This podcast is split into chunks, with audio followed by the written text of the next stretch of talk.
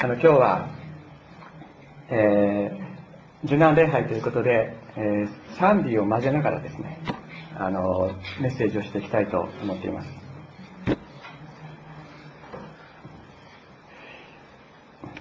えー、キリスト教のあの暦の中では今日はイエス様が十字架にかけかかるためにエルサレムに入場なさった、えー、主の日曜日あの主っていうのはあのえー、ヤシの葉っぱのことですね。ヤシの葉っぱでこうみんなでこう敷いてですねイエス様をお迎えしたということで主の日曜日と言われています。で日曜日が最後の晩餐の日。そして金曜日が十字架にかけられた受難日。そして来週の日曜日がイースター復活祭となります。前にも、えー、お伺いしたことあると思いますけれども皆さんはなぜ教会に、えー、来ていらっしゃるんでしょうか？と自分の中に欠けた部分があると思ってそれを感じているからではないでしょうか。自分の力で満たすことができない心の中の空虚。存在の中の欠けを満たすものを求めて礼拝にやってこられたのではないかと思います。その欠けや空虚のことを聖書は罪というのです。本来ならば完全なものとして創造された人間。神様と共に生きるために創造された人間が神様から離れた生き方をして神様しか神様だけにしか満たすことができなかった存在の中に隙間ができてしまった。でその隙間に不安や恐れ汚れや人に対する怒り苛立ちなどが入ってきてしまうのです。そのような状態を罪と言います神様と完全に一つでない存在のあり方を聖書では罪と言っています。私たちはこの罪から救われるためにイエス様を求めてやってきているのではないでしょうか。罪という存在のあり方を祝福という存在のあり方に作り変えることができるお方に出会うために私たちは礼拝の場にやってきました。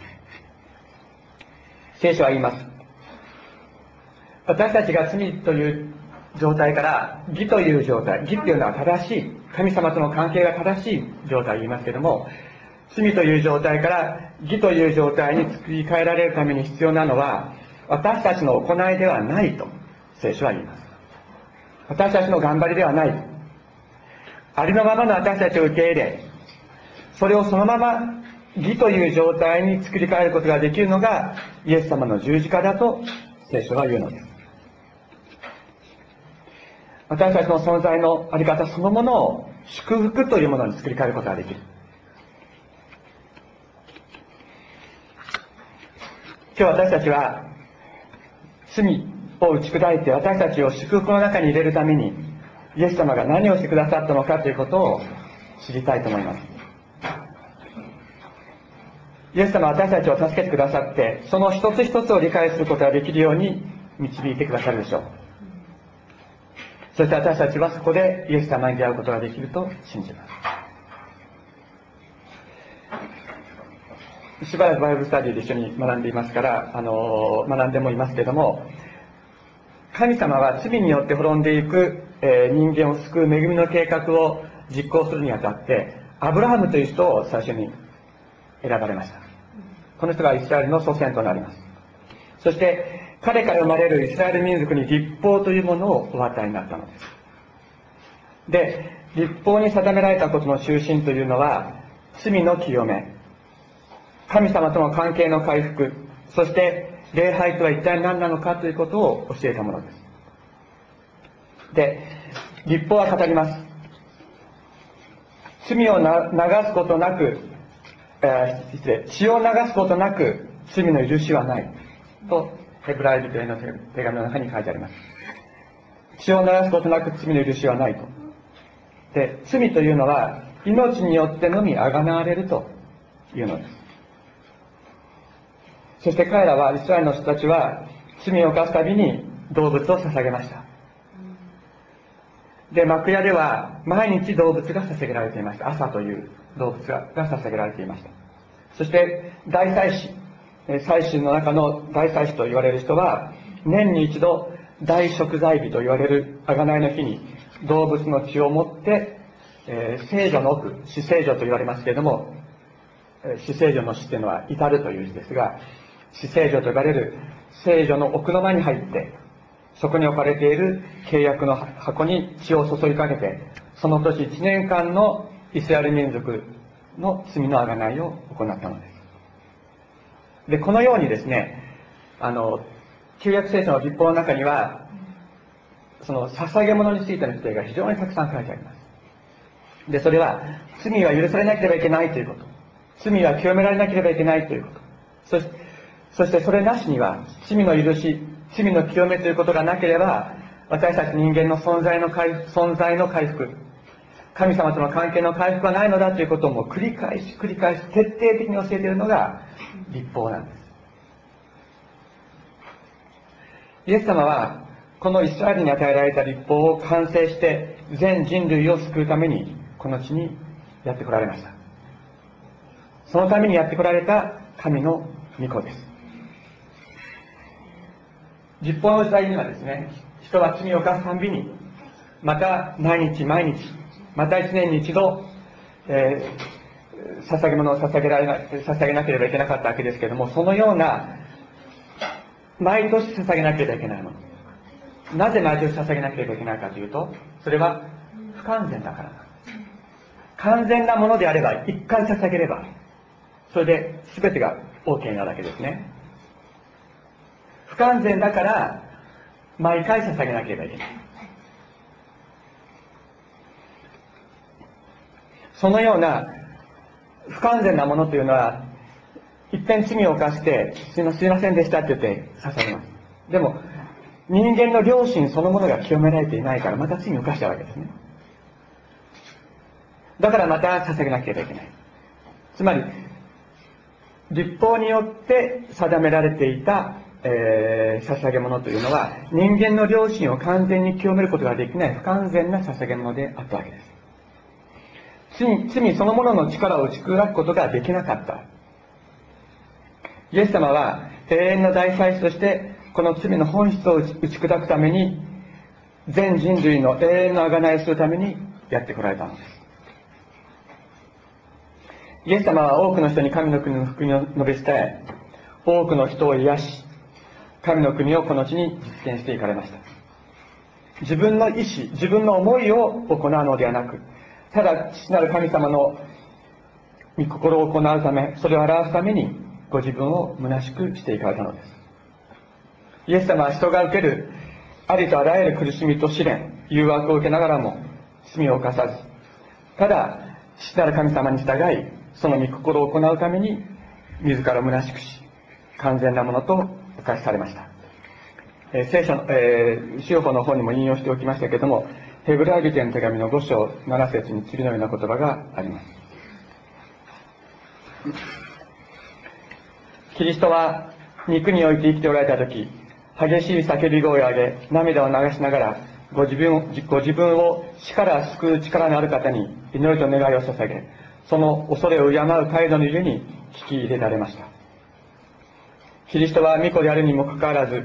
多くの苦しみによって従順を学ばれました。そして完全なものとなられたのでご自分に従順である全ての人々に対して永遠の救いの源となり神からメルキゼテクと同じような大祭司と呼ばれたのです。このメルキゼテクというのはアブラハムの時代の祭司ですけれども、えー神から選ばれて神によって任命された、えー、霊的な祭司として、えー、登場します。イエス様は当時の宗教家宗教家ですね。宗教的特権階級の腐敗を厳しく糾弾したためにまた彼らが金貨玉状のようにですねもう本当に大切に大切にしていた立法主義安息日主義そして神殿礼拝主義というのがありましたけれども安息日主義と神殿礼拝主義をイエス様が否定なさった。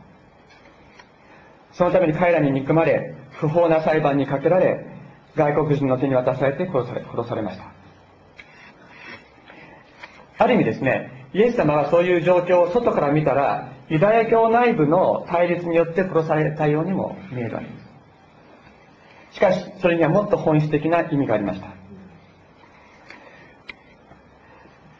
さっきも言いましたけれども、立法の規定によって捧げられていた動物の捧げ物というのは不完全なものだった。ところが、今ここに聖書にあったように、キリストは巫女であるにもかかわらず、多くの苦しみによって十字を学ばれた。そして、完全なものとなられたので、と書いてありますね。完全な方が捧げられるっていうことは、この地上に完全な礼拝が捧げられるっていうことなんです。不完全な動物を捧げることによっては、不完全な礼拝しか捧げることができなかった。しかし、完全な方が捧げられることによって、この地上に初めて、ただ一度のですね、永遠の一度の完全な礼拝が捧げられた。ということなのです。他の何者も成し得なかった完全な礼拝が捧げられるときに、父なる神様の御心が満たされる。礼拝というのは、人間が自分自身を神様にお捧げすることなんです。私はあなたのものです。と言って告白して神様のものとして生きること。それが礼拝なのです。完全な方となられたイエス様がご自身を捧げられたということが、それが永遠の一度、永遠の一度捧げられたその礼拝が完全な礼拝だったんですね。それによって神様の御心が満たされたのです。神様の思いが満たされ、そしてその恵みが大雨のように地に降り注ぐ。それがイエス様の十字架の本質であったのです。また、罪と悪魔によって汚された被造物によっては、決して捧げられることのなかった完全な捧げ物が捧げられることによって、悪魔が打ち砕かれた。悪魔が怪我していたもの。悪魔が怪我したために不完全であったんです。すべてのものが。罪が、罪によって怪我されたために全てのものが不完全となっていた。しかし、完全な方が捧げら捧げられることによって、完全なものを不完、うん、神様が作られたものを不完全なものにしていた悪魔の力が打ち砕かれたの。イエス様の十字架にはですね、こういう完全な礼拝ということと、罪の許しという二つの側面がありました。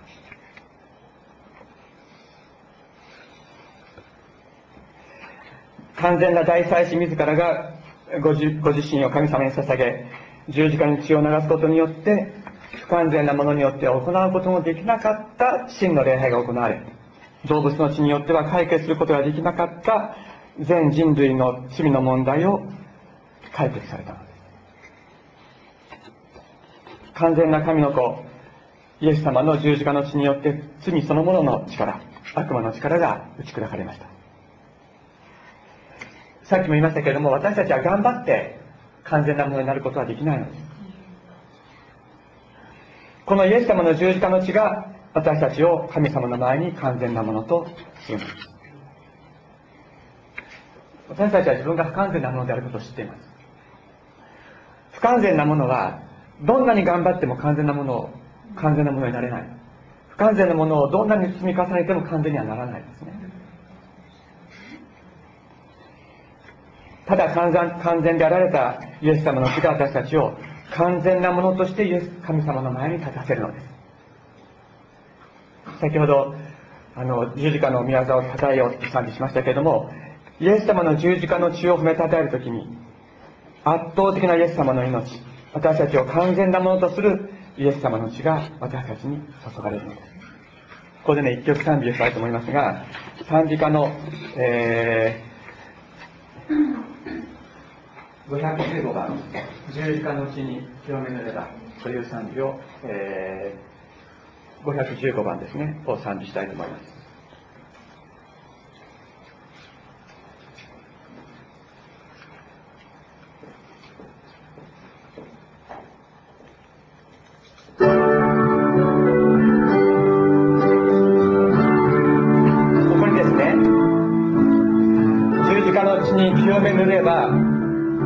との御声は我は来てると書いてありますね。これ、あの、聞いてて。あの、十字架の地に清めるればって書いてありますよね。これ清めてあげるからっていう意味じゃないですよね。もう清めたからっていう。もう、あなたを十字架の地でもうすでに清めたから、来なさいっていう。いいですかこれ非常に重要です。ス様のところに行ったら清めていただけるもちろんそういうことはありますけれどもその前にイエス様の十字架の血が私たちのために注がれて私たちはすでに清められたんだ。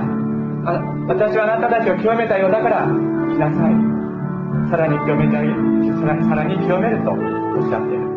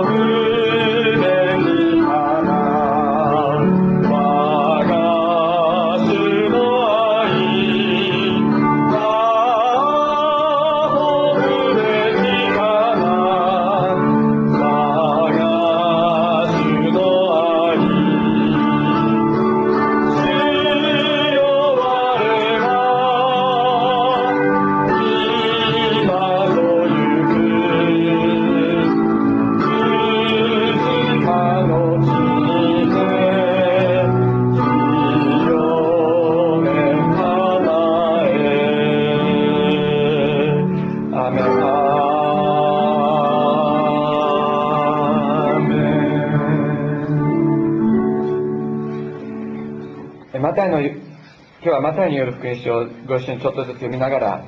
えー、十字架を受け入れていかれるイエス様の姿を忍びつつ、どのようにですね、イエス様が完全な大祭司としてご自分の存在を表していかれたか、それを一緒に見ていきたいと思います。えー、マタイによる福音書の26章の36節というところがあります。これは新約聖書の53ページからになりますが、36節26章36節にこのような言葉があります。これはイエス様がゲステマネの園というところで、えー、十字架を受け入れていく祈りをなさるところです。それからイエスは弟子たちと一緒にゲステマネというところに来て私が向こうへ行って祈っている間ここに座っていなさいと言われた。ペトロを呼びゼベダイの子二人を伴われたがその時悲しみも抱え始められた。そして彼らに言われた。私は死ぬばかりに悲しい。ここを離れず私と共に目を覚ましていなさい。少し進んでいってうつ伏せになり祈っておれた。父をできることならこの杯を私から過ぎ去らせてください。しかし私の願い通りではなく御心のままに。イエス様は十字架を避けようと思ったら避けることができたんです。何も罪を犯してはいませんでしたから裁判を行ったピラトに対して私が捉えられたのはそれは立法の解釈上の問題なんであって私が訴えられているのはそれは立法学者たちの妬みによるものなんだ。立法学者や祭司たちの妬みによるものなんだということをイエス様はご自分でそのようにはっきり言えばですねピラトもそう思ってましたからその通りだということでイエス様は釈放されたはずでした。しかし裁判の席でイエス様はどんな訴えの言葉にも反論なさらずただ完全な大祭司としてのご自分を十字架に捧げなさいという父なる神様の御心に従われました。イエス様はご自分を完全な捧げ物として捧げるために十字架を受け入れていく決心をなさいますけれどもそこには壮絶な内的な戦いがあったのです。十字架を受け入れていくイエス様の苦しみと悲しみというのはそれは単に肉体的な痛みに対する恐れというものではありませんでした。イエス様の苦しみの最大のものは何だったんでしょうか？それは最愛の神様との断絶だった。神様とイエス様は一つだった。イエス様は4年の福音書の中で父と私は一つだと。言っておられます。その一つであられた神様とイエス様の関係がここで引き離される。イエス様の存在の本当に真ん中から引き裂かれるような経験をイエス様はここで初めてなさっていかれるのです。十字架にかけられるというのは神様から見捨てられ十字架の死後全人類の罪をその身に受けて地獄に落ちていくことだと今日も一緒に告白した使徒信条の中に読みに下り十字架にかけられ読みに下りと書いてありますけども読みに下るというのが地獄に落ちたっていうことだったんですイエス様が神の御子としての存在を捨てる。神の御子としての実存を捨てることによってのみ成し得る神様の働きがあったのです。イエス様を十字架につけた時に悪魔は勝ったぞと思ったかもしれない。これであいつを殺したと思ったかもしれないけれどもしかし罪のない完全なイエス様が罪人に代わってまた神の子としての実存を捨てたことによって罪そのものが無力化された。いいですか？罪のない人が全ての罪を背負って十字架につけられて殺されそして地獄に落ちていった。罪がある人が裁かれて地獄に落ちるんだったらそれはその人の報いです。だけど罪がない人が全ての罪を背負って殺されて地獄に落ちたことによって罪そのものが意味をなくしたわけです。罪そのものの力が効力が失われたのです。罪を犯さなかった者が罪を犯した者の代わりに罰を受ける。そのことによってその罰を受けなければいけない罪そのものがキャンセルされたということですイエス様の十字架の血は先ほども言いましたように全人類の罪をご自分の身に受けてそして地獄に落ちるというそういう意味があったのです。それによって悪の悪魔の力罪そのものの力が、えー、砕かれました。このイエス様の十字架の血が私たちを神様の前に完全にするのです。イエス様の十字架の血が流されて私たちにそれが適用されたされたから私たちは神様の前に罪のないものとして立つことができる不完全なものがどんなに頑張っても、えー、完全になることはできません。ただ完全であられたイエス様の血が私たちを完全なものとして神様の前に立たせるのです。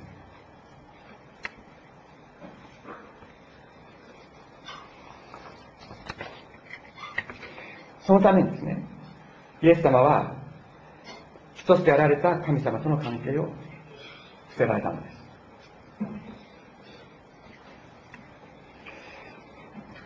イエス様はいつも神様と一つであることを願っておられました。しかし引き裂かれることによってしかなし得なかった私たちの救いっていうのがあったんですそれが悪魔に対する勝利でありそのために父なる神様の御心に従われました。イエス様は引き裂かれて神の御子としての実存を失ったのです。しかしそこから流された絶大な命が私たちに注がれて私たちは許され生かされそして神のことをされました。自分の不完全な行いでは自分を救うことができなかった私たちを神様の目の前に完全なものとしてくださった。のですえなえ27章のですね33節というところをちょっと言ってみましょうか。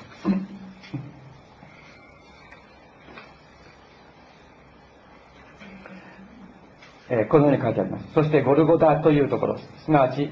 サレ神戸の場所に着くと、苦いものを混ぜたブドウ酒を、え、兵士たちはイエス様に飲ませようとしたが、イエスは舐めただけで飲もうとはされなかった。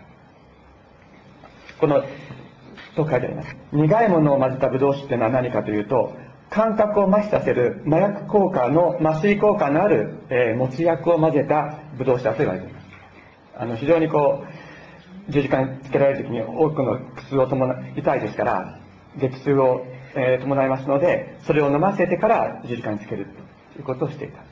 しかしイエス様イエス様はそれを舐めただけで飲もうとはされなかったと書いてあります。最後まで明確な意識を持って父なる神様がご自分にお与えになった十字架の苦しみをお受けになったのです。私たち全人類の全ての罪をその身で受け止めるため、受け止めるためです。そして私たちの痛みと苦しみの全てを知り尽くすためです。イエス様は、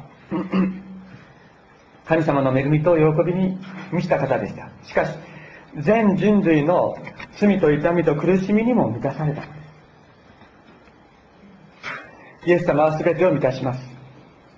神であった方が人となって、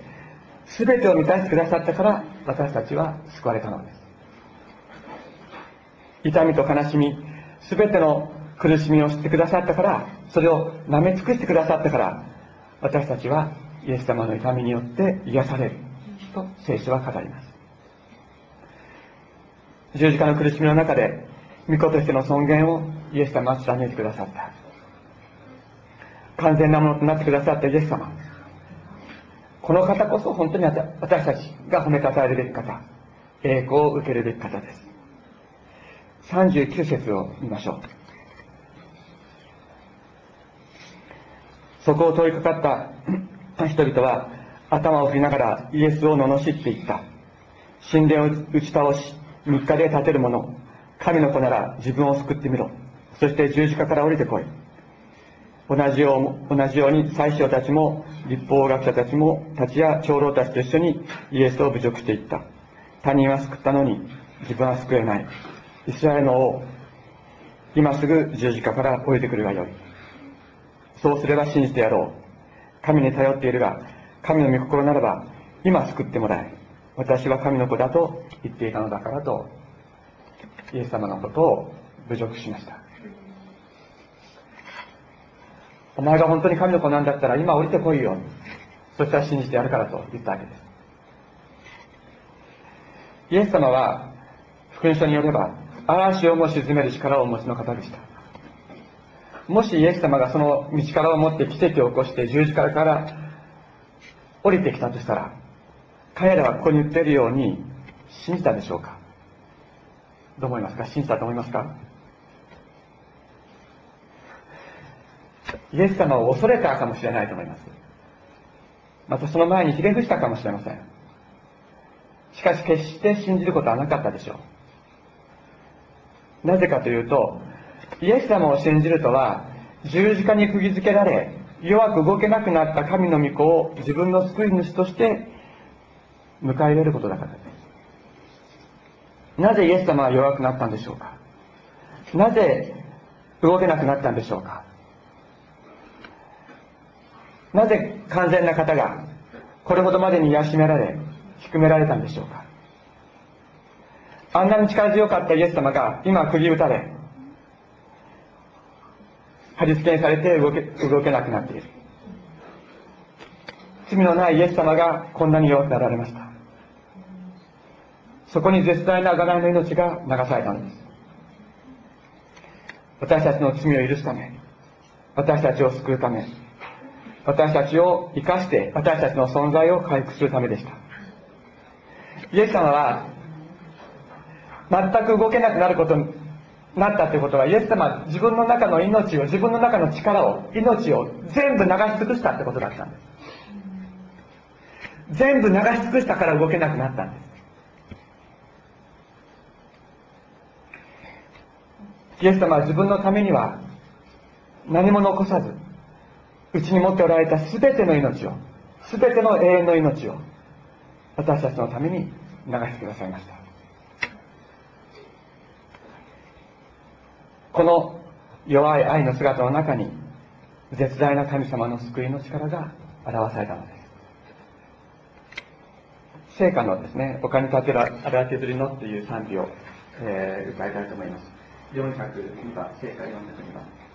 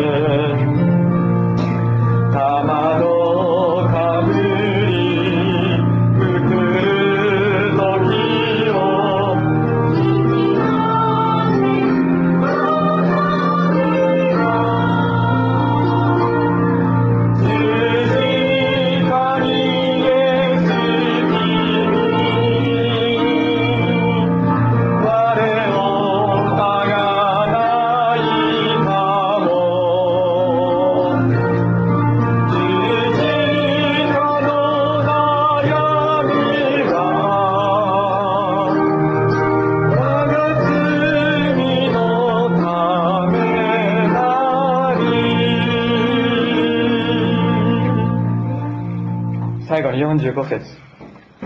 27章45節。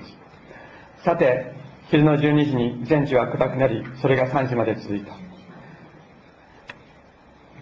3時頃イエスは大声で叫ばれた。エリーエリーレマサバスタこれは我が神我が神なぜ私をお見捨てになったのですかという意味である。先ほども言いましたけれども十字架のイエス様の苦しみ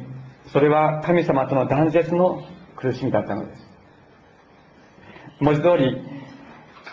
神様に見捨てられる苦しみでありました。イエス様はこの後地獄に落ちていかれますけれどもイエス様が地獄に落ちていかなければなし得ない救いの宮座があったのです。それは地獄に縛られているもの地獄の中にいるもの神様と断絶した苦しみの中にいるものに光を当てるという働きだったのです。そういうものを地獄から救い出すということです。イエス様は地獄の底にまで神様の救いの光を届ける方。全てをご自分の人材で満たす方。まさに完全な大祭司。私たちの王の王主の主です。私たちの中にも神様に見捨てられたと感じるような苦しみを通っておられる方がいるかもしれない。罪が神様と自分との間を隔てて自分の声は神様に届かないと感じるようなことがあるかもしれません。しかし神様から切り離され地獄にまで落ちたイエス様がそんな私たちのところまでやってきてくださったのです。神様に見捨てられたと思う私たちと同じところいやさらにその下までイエス様はやってこられたのです。地獄の底まで降りられたイエス様が私たちと共にいてくださいます。来週は復活祭ですけれども私たちのために地獄にまで行かれたイエス様は私たちを苦しみの中地獄の中に放ったままですねご自分だけ復活なさるでしょうか。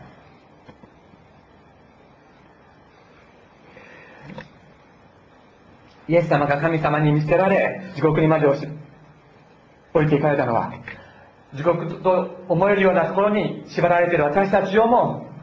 そこから引き上げ共に蘇らせるためです。私たちを決して見放さないためどんな人をもご自分と共におらせるためです。最後にイエス様との絆を賛美しましょう。